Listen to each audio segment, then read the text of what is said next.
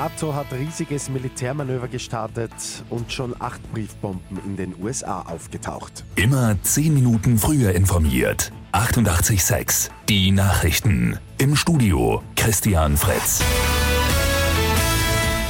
Um Mitternacht hat die NATO ihr größtes Manöver seit dem Ende des Kalten Kriegs gestartet. 50.000 Soldaten trainieren jetzt zwei Wochen lang gemeinsam in Norwegen.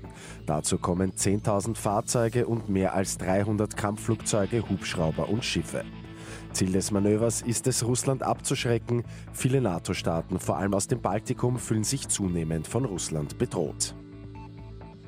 In den USA sind mittlerweile schon acht Briefbomben aufgetaucht, allesamt an Kritiker von US-Präsident Donald Trump adressiert. Darunter Ex-Präsident Barack Obama, die frühere Außenministerin Hillary Clinton und auch an den Fernsehsender CNN.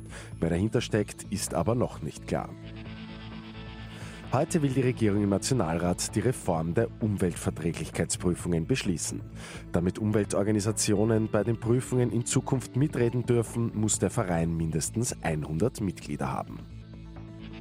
Bei Lotto 6 aus 45 hat am Abend ein Spielteilnehmer den Jackpot geknackt. Der Gewinner darf sich über 1,6 Millionen Euro freuen.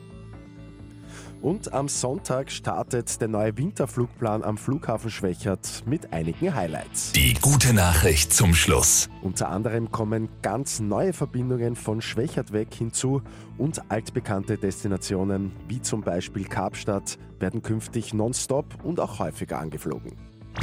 Mit 886 immer 10 Minuten früher informiert.